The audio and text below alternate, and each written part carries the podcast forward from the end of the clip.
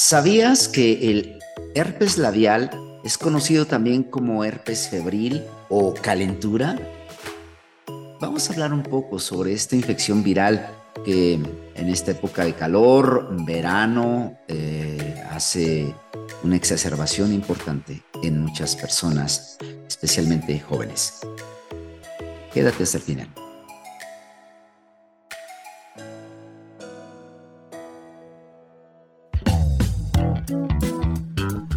Bienvenidos a Health Radio, el podcast donde destacados expertos en diversos campos de la salud humana abordan los temas que más te preocupan y los que tienes curiosidad de conocer a fondo. Health Radio, el podcast de la salud.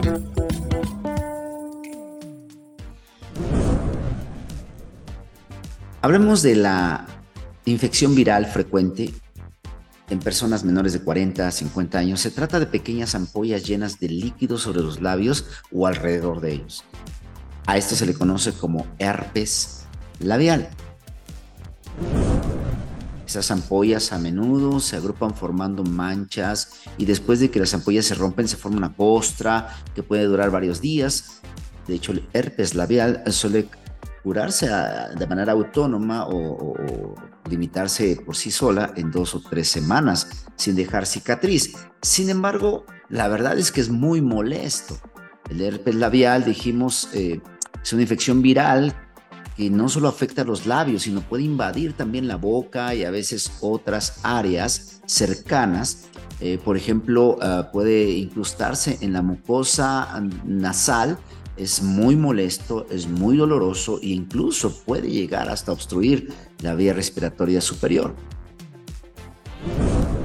Es causado por el virus eh, herpes simple tipo 1, aunque eh, menos común también puede ser causado por el virus herpes simple tipo 2 o el VHS2, que generalmente se asocia con herpes genital incluso. Hablemos entonces de algunos aspectos importantes sobre el herpes labial. Número uno, síntomas.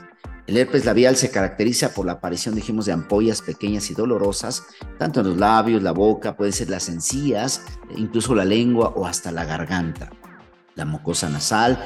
Y, estas ampollas pueden estar agrupadas, ya, ya lo mencionamos, y hasta romperse formando costras. Y la verdad es que dijimos, no es una eh, infección grave, pero sí es molesta.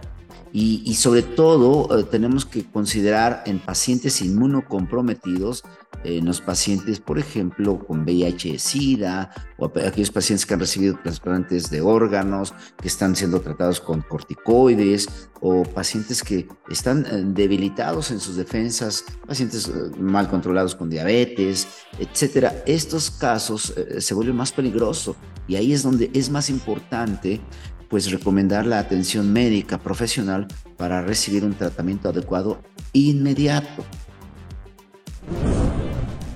Porque además quiero decirles, número dos, es contagioso. El herpes labial se contagia principalmente a través del contacto directo de una persona infectada a otra, de una persona que, por ejemplo, tomó el mismo eh, teléfono celular o la misma cuchara, la misma toalla, etcétera, entonces es muy contagioso. Y esto puede ocurrir, dijimos, desde un beso, en un, saludo, usando los mismos utensilios para comer, las mismas toallas, eh, los mismos vasos o mediante el contacto directo con las ampollas. Este virus, ¿sí? el virus del herpes simple, es altamente contagioso, especialmente cuando las ampollas están ahí latentes en los primeros días. ¿Qué tiempo de latencia duración tiene? Después de la infección inicial, el virus del herpes simple puede permanecer en el cuerpo de por vida en un estado latente. Es decir, no se expresa, no produce nada, pero, pero también puede permanecer en un estado inactivo durante largos periodos y luego reactivarse en forma de brotes recurrentes. Es decir, le da una herpes hoy, luego en tres meses otro, en otros seis meses más, y los brotes pueden ser desencadenados por diferentes factores predisponentes, como por ejemplo el estrés que disminuye tus defensas y eso hace que entonces aumente eh, la posibilidad de exacerbación o de multiplicación de estos virus. La exposición al sol de manera excesiva, dijimos en tiempos de calor puede haber mucho eh, herpes labial, eh, enfermedades concomitantes que hacen que tus defensas bajen también, cambios hormonales en las mujeres sobre todo, o una disminución en el sistema inmunológico por alguna terapia, como dijimos, de inmunosupresión. Entonces, todo esto hace que los virus se multipliquen y empiece a haber síntomas, digamos, presentes. Entonces, lo importante aquí es que tú puedas estar atento a los síntomas como por ejemplo sensación de quemazón y picor alrededor de la zona afectada, enrojecimiento e hinchazón de la piel en esa zona. Todavía es la parte inicial la parte primaria de la infección, porque después de esa eh, sensación de, calor, de enrojecimiento, de hipersensibilidad, entonces se presentan ya lo que hablamos de las ampollas o úlceras dolorosas, tanto en los labios como en la boca o hasta en otras partes. Y, y esto, dijimos, avanza por varios días empieza a haber costras sobre las ampollas cuando se rompen o se abren y puede haber incluso síntomas parecidos a los de la gripe, como fiebre, inflamación de los ganglios linfáticos, irritabilidad, cansancio. Todo esto es parte de la sintomatología más común del herpes simple labial. Entonces, de manera rápida, hablemos del tratamiento, puesto que no existe una cura definitiva para el herpes labial. Es importante entonces que conozcamos la historia natural de la enfermedad. Dijimos el virus permanece pues de por vida incluso por largos periodos en el cuerpo.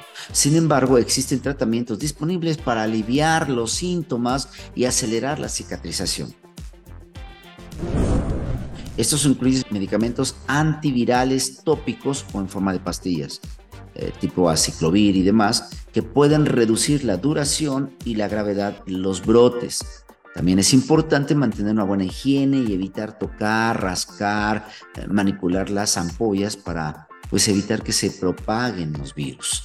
Lo importante es que tú no, no te acerques tanto a esos remedios caseros que luego, y ponte ajo y ponte hielo y quématelo con no sé qué, con sal. Esas cosas pueden ser hasta cierto momento peligrosos, digamos, decimos respetamos las, la, idiosincrasia y las tradiciones de algunos, pero tenemos que, que irnos a la evidencia.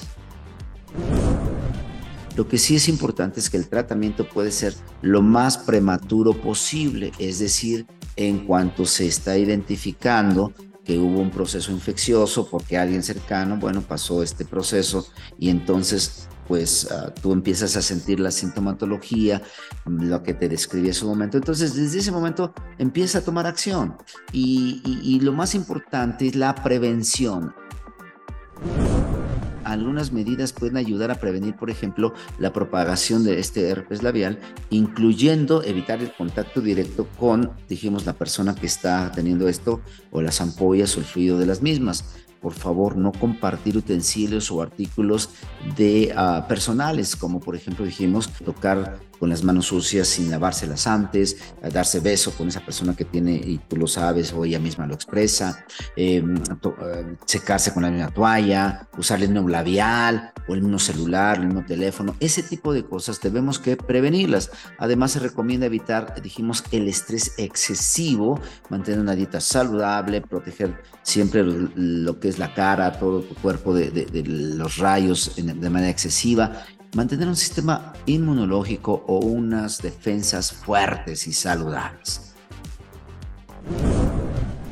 Entonces, yo creo que esto nos da una idea muy, muy, ah, pues, eh, si quieres, eh, general de lo que es el tratamiento del herpes labial, pero de manera importante debes siempre mantener una higiene, una correcta higiene para evitar tanto la infección como si ya la tuvieras, la propagación del virus.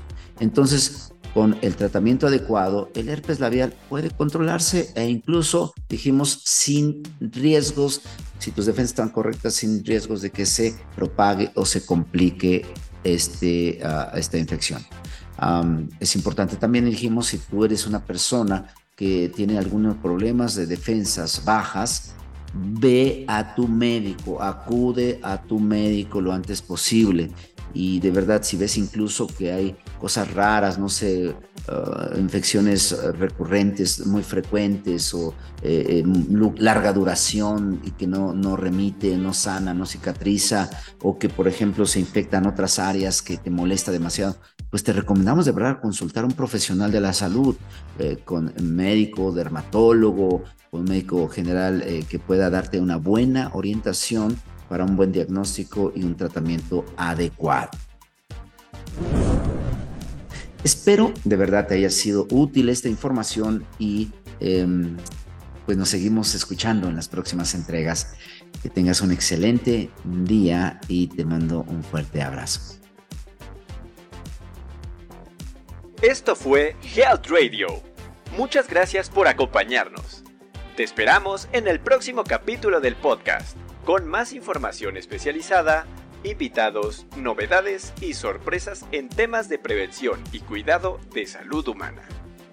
No olvides darle a like a nuestra página para mantenerte informado de todas las novedades que estamos preparando. Y compártela con tus amigos para que hagamos una comunidad saludable. Hasta pronto, cuídate mucho. Health Radio, podcast de la salud.